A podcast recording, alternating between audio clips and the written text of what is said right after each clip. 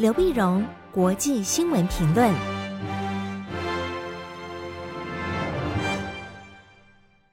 各位听众朋友，大家好，我是台北东吴大学政治系教授刘碧荣。今天为您回顾上礼拜重要的国际新闻呢。第一课，我们先看东北亚的情势。东北亚的情势在元旦的这几天似乎并不太平静啊，因为北韩在一月一号的时候呢，又试射了一枚呃弹道飞弹。它是在一月一号清晨两点五十分啊，从西往东试射了一枚弹道飞弹。弹道飞弹的高度大概是一百公里啊，那么飞行的距离大概三百五十公里，它落在日本的经济海域的外侧。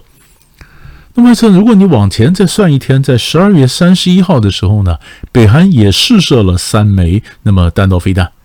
啊，整个二零二二年，它大概试射了三十八次，其中有八次呢是 ICBM，是洲际的弹道飞弹。那这个三十八次总共试射了七十三枚飞弹呢，这让他觉得北韩呢，嗯，不断的是想要突破什么军事科技，或者在东北要造成一定程度的紧张。事实上，在去年年底的时候呢，那么金正恩在劳动党全体会议上就表示，他要大量生产战术核武，让核弹的持有数目呢，那么可以呈几何级数的增长。啊因为北韩的这个这个军事情报呢，相对来讲都比较神秘啊。那么外界对很多的北韩的军事行动呢，可能也是呃估算啊、推论的比较多。所以北韩到底现在有多少的核弹头呢？它要成立，要要成了几何级数的成长。那么综合各方的情报显示呢，大概大家都认为北韩的这个核弹头大概是十五枚到六十枚左右啊，十五枚到六十枚，十五枚到六十枚左右。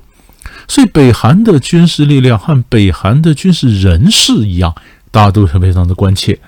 所以我们发现呢，那么北韩的中央通讯社 KCNA 呀、在今一月一号报道，他说，劳动党中央军事委员会副员副委员长朴正天已经遭到撤换，由李永吉接任。劳动党中央军事委员会副委员长，也就是北韩的军事第二号人物、第二把手啊，一把手当然是金正恩了。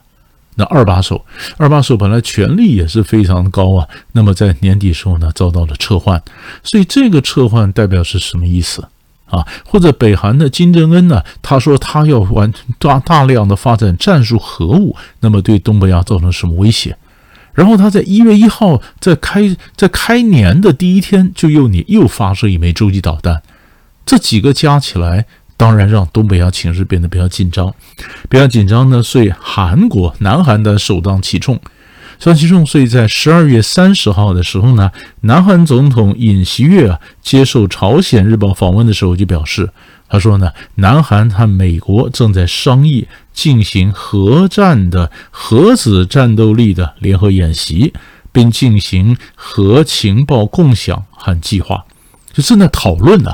就是说北呃南韩呢，在面对北韩的威胁啊，在跟就是在跟美国在讨论，那么怎么样的进行核子的核子战争啊，或怎么样协调协调怎么面对这样的威胁。啊，那么南韩表示呢，他并不是单纯的就接受美国保护而已啊，他现在当然要有点情报共享啊，核子情报的共享的一个计划。而且没想到讲出来以后呢，那拜登总统就否认啊，拜登否认，拜登说没有，没有，没有跟南韩讨论的核武的这个作战的联合作战的一个计划。如果真的是有这样的话，那你可以想见，这个日本啊、中国大陆啦、北韩都会非常紧张。所以，美国对于这个尹锡悦的讲话基本上是持保留态度啊。他说基本上没有啊，没没有跟你讨论核子武器的事情。日本方面呢，日本方面的反应当然也非常的紧张。日本非常紧张，所以日本呢，那么呃，十二月三十一号，那么日本的读卖新闻报道，为了应验北韩的威胁，日本跟韩国将检讨即时共享雷达情报。因为现在在东北亚的呃情报分享里面呢，日本跟韩国没有直接的分享，就是日美韩美两两双边，两两双边，所以这个情报呢是透过印太指挥部啊，也许日本跟印太指挥部分享，印太指挥部再传递给韩国。那在这样的一个嗯日美日韩经过印太的指挥部这样的转转传的情报呢，时效性当然就耽搁了。但各位，如果说今天那么日本跟韩国他们能直接的交换情报，那当然不错啊。当然这里面当然很多还有政治上的一些障碍啊什么，所以他们正在讨论到底是不是要直接分享的北韩的核子的情报啊，飞弹的情报，因为这边一发一发射，那边马上就可以知道，然后告诉这边一个怎么样的一个回应哈，共享雷达的这个情报，那么是不是能够成真啊？那么现在正在讨论。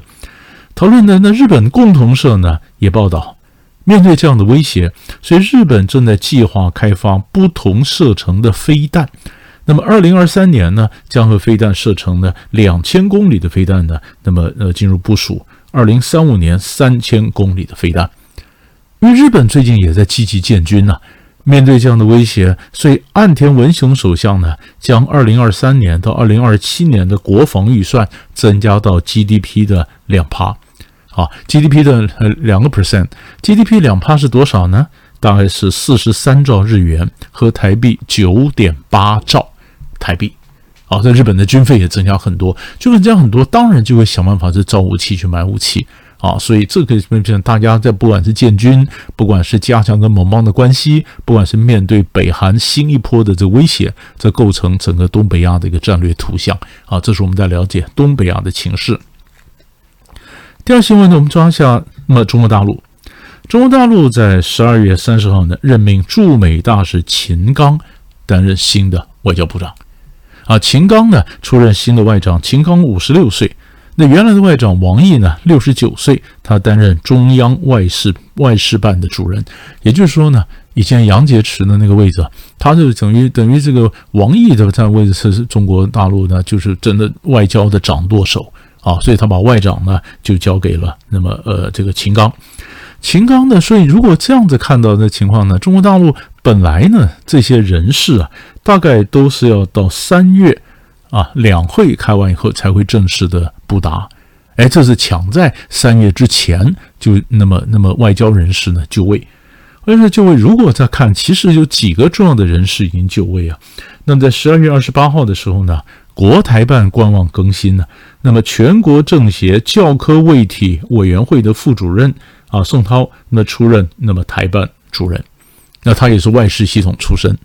外事系统出身，然后再往前推一下，十月下旬的时候呢，中央书记处的书记石泰峰接任中央统战部的部长，也就是外事涉台统战的官员全部到位。孙道维那就表示呢，不管他是大的外交、大的一个统战啊，就不等三月了，不等三月，那新的尤其新的外长，那么那么就位之后呢，你可以可以看到他基本上是又是知道知道跟美国人熟嘛，当然希望能够传达出稳定稳住跟美国关系的这样讯息。那美国当然得到这信息，所以布林肯呢，在美国国务卿布林肯一月一号的时候呢，就跟秦刚通了电话。在天上通电话，所以可见呢，美中关系啊，从去年习拜会之后啊，虽然竞争还是在，但是基本上双方都希望在新的年度能够稳住双方关系的一个大的一个框架啊，大的一个情势。这是美中国大陆的新的外交人士的一个布局。第三个新闻，我们看的是俄乌战争。俄乌战争在一月一号的时候一样没有没有呃这个不安定啊！你发现乌克兰呢对俄罗斯占领区顿内斯克的市区呢的呃马卡耶夫卡区啊，那么发动了精准的攻击啊！现在都是精准攻击，精准攻击呢非常重要，集中一所被俄军征用做了训练新兵的职业学校，那造成数百名俄军的丧生。啊，那乌克兰这边说数数百名啊，那么当然，那俄俄罗斯这边说的不到，那这个不到一百名，但是总是的攻击，而非常精准的攻击到这个学校。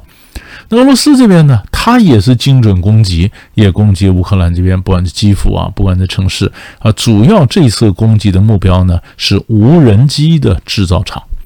无人机的制造工厂，双方都指责大家用无人机。啊，那么这个呃，土耳其呢帮助俄罗斯呃帮助乌克兰呢，那就卖无人机给他，帮他制造无人机啊。那俄罗斯呢去跟伊朗买无人机啊。那泽伦斯基就说批评说，这普京呢是向无人机不断的消耗乌克兰的这个作战的能力。所以你可以发现，大家还在攻击持续进行中。虽然，嗯，他们都要求，都主要说可能要谈判，而双方在过呃新年的讲话上，俄国和乌克兰呢各自都说他们一定会胜利。但是目前看到战场上还仍然是一个焦灼的一个情势，啊，焦灼情势。但是今年会不会有所突破？啊，去年年底的时候呢，那么泽伦斯基是希望联合国能够在二月底以前，是不是能召开一个停火的或者一个和平的一个国际会议？但是目前看起来似乎还是比较困难啊，双方的条件都还蛮强硬，而双方都还认为自己可赢，大家都认为自己可以赢的时候呢，谈判永远不会发生。啊，最后呢，我们看一下经济，同样是欧洲，值得我们关注的就是克罗埃西亚。巴尔干的克罗埃西亚呢，在一月一号正式加入欧元区，也加入了申根协定。